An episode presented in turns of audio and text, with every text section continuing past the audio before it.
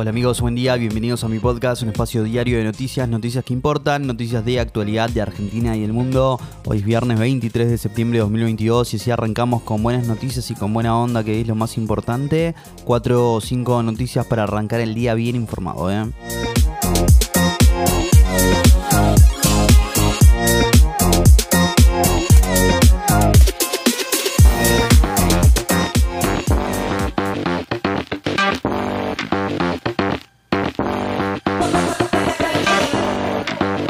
Ayer el oficialismo logró aprobar la reforma de la Corte Suprema en el Senado, aunque es difícil que tenga los votos en diputados. Hoy Cristina Fernández de Kirchner habrá, hablará como parte de su defensa en el juicio de vialidad.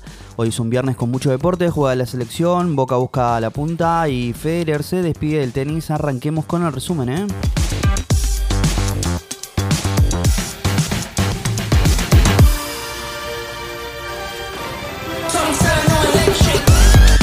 Oficialismo logró darle el apoyo de reforma de la Corte Suprema a media sanción. ¿eh? La Cámara de Senadores aprobó por 36 votos a favor, 33 en contra la iniciativa que eleva el número de integrantes del tribunal de 5 a 15.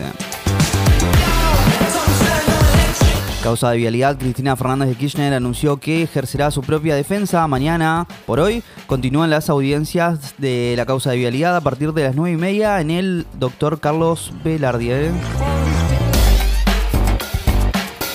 Comenzaron los referéndums en cuatro regiones ucranianas para ser anexadas a Rusia. Las consultas de Donetsk, Luhansk, Cherson y Zaporizhia se desarrollan hasta el martes sin observadores y con rechazo internacional.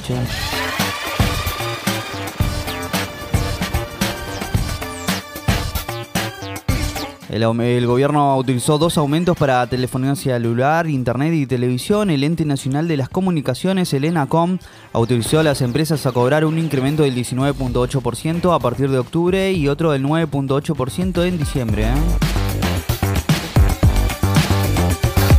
Desde hoy el viajar en subte cuesta 42 pesos. Tras tres años de congelamiento, la tarifa aumentó un 40%, estaban 30 pesos. ¿eh? Jubilados, pensionados y personas con discapacidad, personas transplantadas y estudiantes primarios y secundarios podrán viajar gratis.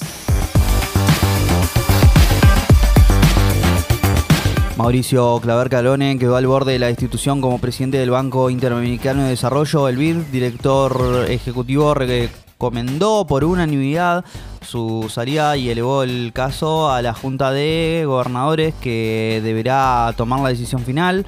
Es a partir de un informe que reveló que mantuvo una relación sentimental con una empleada, la que favoreció sus decisiones. ¿eh?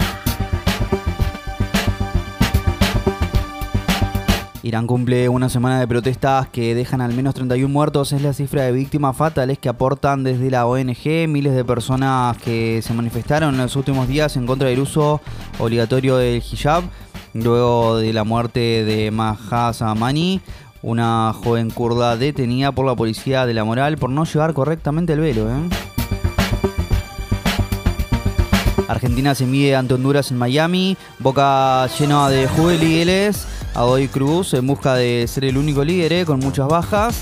Y Roger Federer disputa su último partido. Cerrará la primera jornada de la Level Cup en un duelo de dobles en el que hará pareja con Rafa Nadal ante Jack Sock y Frances Tayoff.